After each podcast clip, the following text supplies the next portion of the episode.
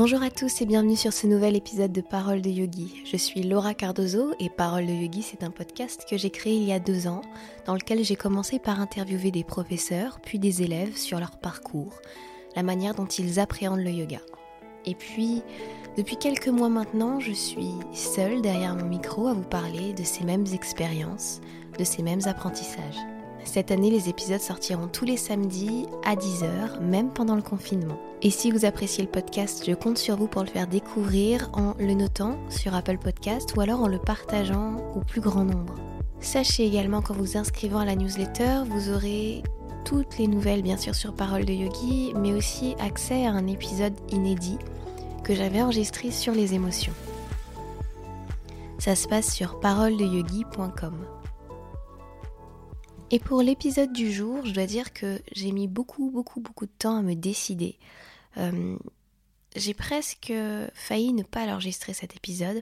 Et à vrai dire, je viens l'enregistrer avec très peu d'éléments en tête que je vais essayer de combiner ensemble parce que c'est comme plein de petits messages que j'ai reçus qui pour moi forment un message global que j'ai peut-être encore un peu de mal à décrypter et qu'on va décrypter ensemble. Pour tout vous dire, il se trouve que cette semaine, j'ai mis l'accent sur les planches dans ma pratique et dans l'enseignement que j'ai transmis. Euh, je ne sais pas pourquoi, c'était quelque chose dont j'avais envie, dont j'avais besoin, j'avais envie de revenir en, entre guillemets en force dans ma pratique, de renforcer mon corps. J'avais vraiment ce, besoin là où en tout début de confinement j'étais plutôt en train de, vouloir ralentir dans mon rythme habituel, voilà, de yin, de quelque chose de très doux, euh, de méditation, etc. Et là, c'était pas du tout le cas. Je dis pas que j'ai plus pratiqué, mais en tout cas, j'ai pratiqué plus longtemps et plus en force. Avec des exercices vraiment pour renforcer mes épaules, pour renforcer mon ventre, pour renforcer euh, globalement tout mon corps. Et j'ai eu l'occasion de me renseigner donc sur une des postures que j'allais proposer en séance qui est Vasisthasana, euh, la posture de la planche latérale. Cette posture, on peut la pratiquer avec la jambe levée ou pas. Euh, moi, je la pratique sans lever les jambes ou alors euh, avec une jambe comme dans la posture de l'arbre, on va dire. Et j'avais envie de me renseigner un petit peu sur cette posture pour savoir ce que je proposais aux élèves, qu'est-ce qu'elle voulait dire, etc. Alors pour ça, il y a un livre que j'utilise énormément, qui est celui de Clémentine Herpicum, et qui s'appelle 45 histoires d'asana. Et donc en fonction des asanas, elle, raconte des histoires qui, de la mythologie hindoue et puis euh, une symbolique par rapport à la posture. Alors autant la, mythologie qu'elle est venue greffer à cette posture ne m'a pas parlé plus que ça, autant la portée symbolique a été un peu plus intéressante pour moi. En fait, Vasistasana, pardon, c'est vraiment la posture qui est liée au sage Vasista, qui lui était un sage qui préconisait donc la pratique du yoga et une pratique assidue, une pratique pleine de discipline. Et il faut dire que ce sage, il est complètement complètement non, mais il est vraiment à l'opposé de mon regard sur le yoga. Clémentine écrit dans le livre à son propos Le sage préconisait une pratique assidue doublée d'une ascèse rigoureuse. Source de la misère des hommes, il fallait à tout prix combattre la paresse. Persévérance et discipline en étaient les seuls remèdes. Ça m'a rappelé cette notion avec laquelle moi je, suis toujours en train de me démener parce que j'ai du mal à la comprendre et à l'appliquer, c'est tapas, la discipline.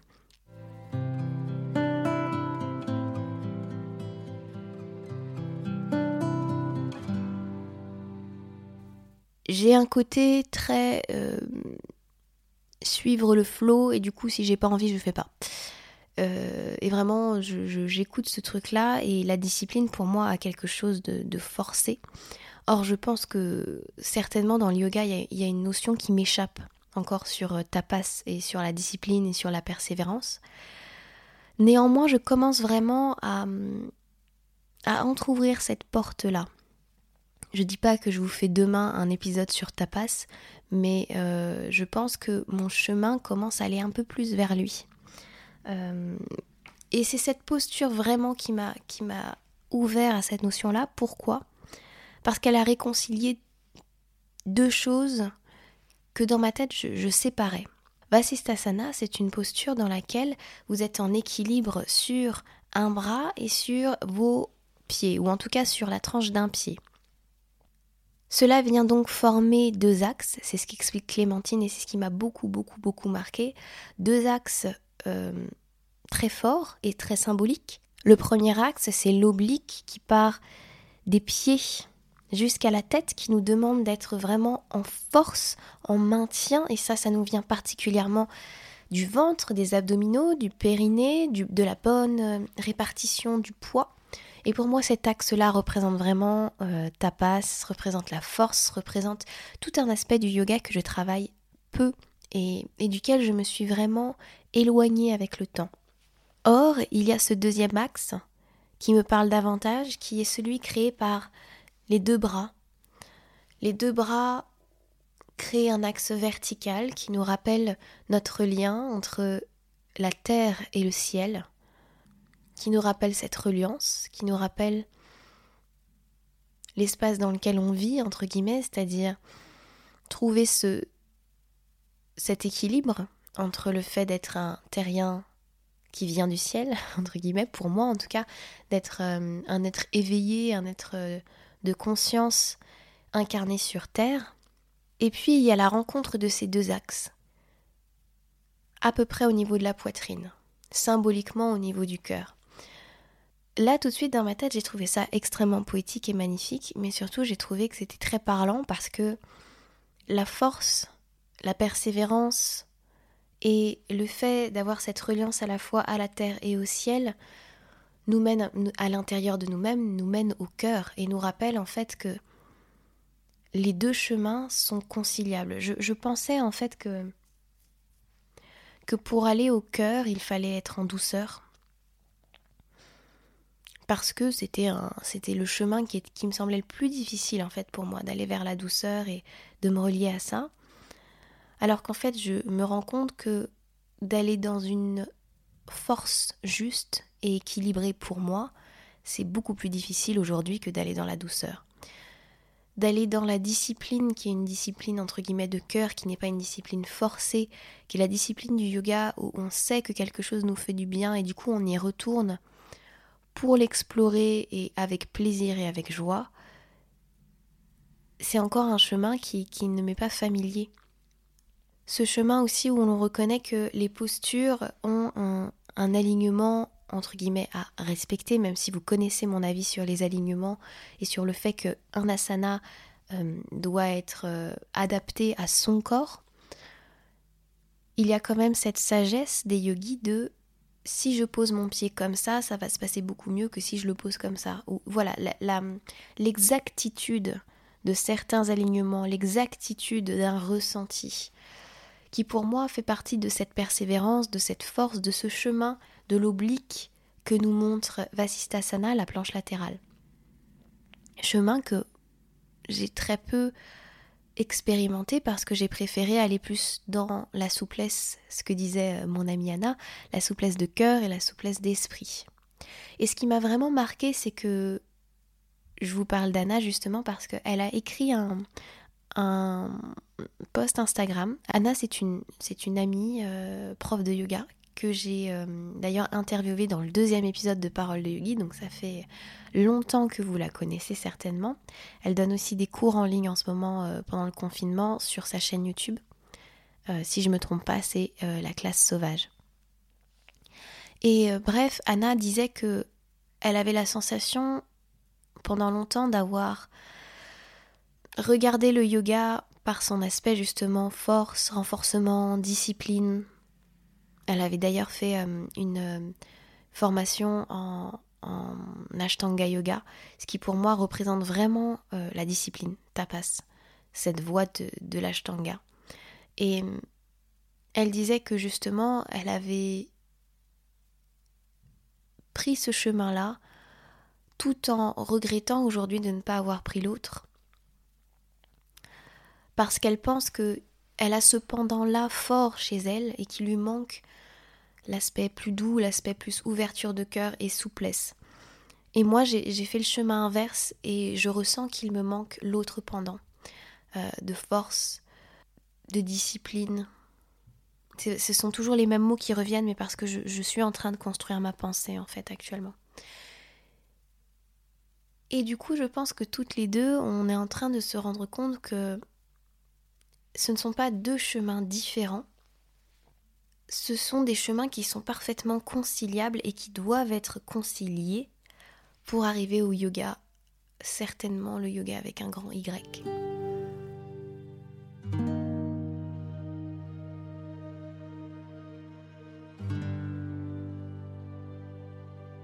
J'ai encore du mal à, comprendre vraiment pourquoi mon corps a besoin de ça. Pourquoi mon corps me dit ce serait bien que tu arrives à faire un handstand.